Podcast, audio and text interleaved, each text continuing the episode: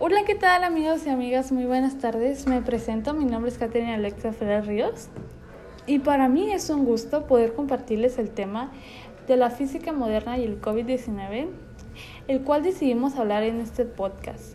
Y para ello tenemos una invitada especial que hará enriquecer este podcast, Michelle.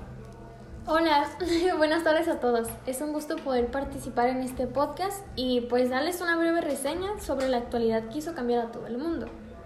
Claro, como todos nos hemos adaptado a un nuevo cambio que ha surgido de la noche a la mañana y que nos ha tomado de sorpresa.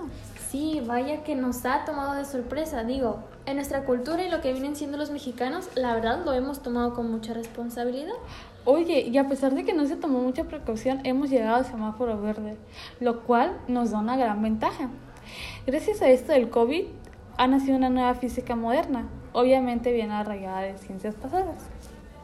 Sí, he escuchado que han existido muchos casos en los cuales los científicos, expertos claramente en el tema, han diseñado nuevas posibilidades dentro de una vacuna. Una vacuna que hizo que todos volviéramos a la normalidad. Oh, y cabe recalcar que se ha perdido muchísima gente durante el periodo del COVID. El promedio de muertes se concentra en un 60% de adultos mayores, un 20%, un 20 con personas con un sistema corporal de bajas defensas y el otro 20% en jóvenes. Sí, wow, en serio que esto es increíble, cómo esto de alguna manera nos ha beneficiado, pero también nos ha afectado.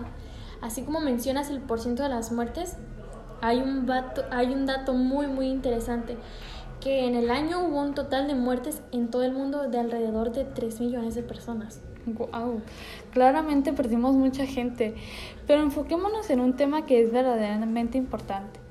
Este es el cómo descifraron el elemento más importante para poder elaborar la vacuna, la cual se llevó a cabo mediante un acelerador de electrones, el cual ayudó a agilizar el sistema de las macros, de las macromolémicas para las sustancias que fueron contra él mismo.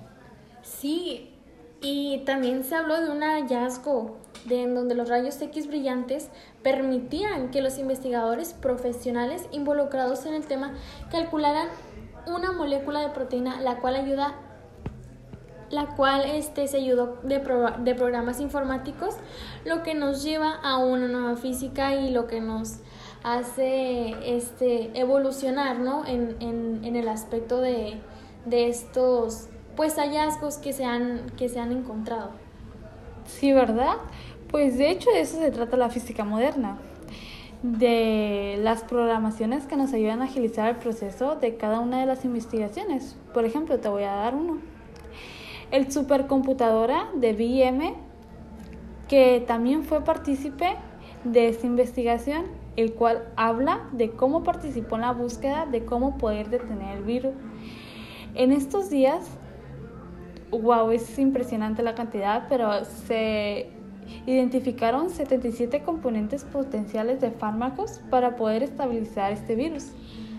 Eh, escuché de ello y déjame decirte que el, el hecho de que se haya construido esta supercomputadora y que haya detectado tantos componentes que probablemente en, una, en, una, en un pasado con la, con la ciencia este, y la física pues de, de antes no nos hubiera permitido eh, agilizar todo este proceso, ¿no? Eh, ¿no? No fue mucho el tiempo en que estuvimos en cuarentena, fue casi un año y en ese año se encontró la vacuna, pero igual fue gracias a estos, a estos fundamentos, ¿no? Que fueron importantes. Sí, claro, obviamente pero tenemos de tener en cuenta que para encontrar la vacuna tardó más del año y medio, porque la cuarentena duró casi dos años, apenas vamos a salir. Y pues así es, gracias a esas investigaciones es como hemos aprendido bastante del tema y cómo es que nos hemos empapado, vaya, y cómo es que y cómo es que esta información nos causa muy interesante porque son datos que no sabíamos y no sabíamos cómo esta vacuna se había encontrado. Sí, se aprendió y se desarrolló la nueva normalidad, ¿no? Que es lo que estamos actualmente pasando. y que esperemos que no vuelva a resurgir porque si vuelve a resurgir pues claramente nos veríamos involucrados otra vez en buscar otra nueva cura que ya vendría como un poquito más pues desarrollada pero igual este se tendría que, volver a retomar toda esta onda del COVID. Exactamente. Fue un gusto que se haya elaborado, pero para finalizar con este tema es importante también que podamos mencionar que pueda volver a resurgir, lo cual conlleva que a pesar de que hemos finalizado esta pandemia, debemos de cuidarnos, seguir usando nuestro gel antibacterial, el cubrebocas y todas las medidas preventivas para evitar este, este plagio nuevamente. Sí, eh Claro, obviamente el hecho de volver a la nueva normalidad no nos, no nos indica que ya podamos ser libres nuevamente, ¿no? Y igual muchas gracias por hacerme partícipe de este tema tan interesante y buena tarde a todos. Bueno, hasta luego me despido con un enorme gusto de haber aportado un poco de conocimiento en este podcast. Hasta luego.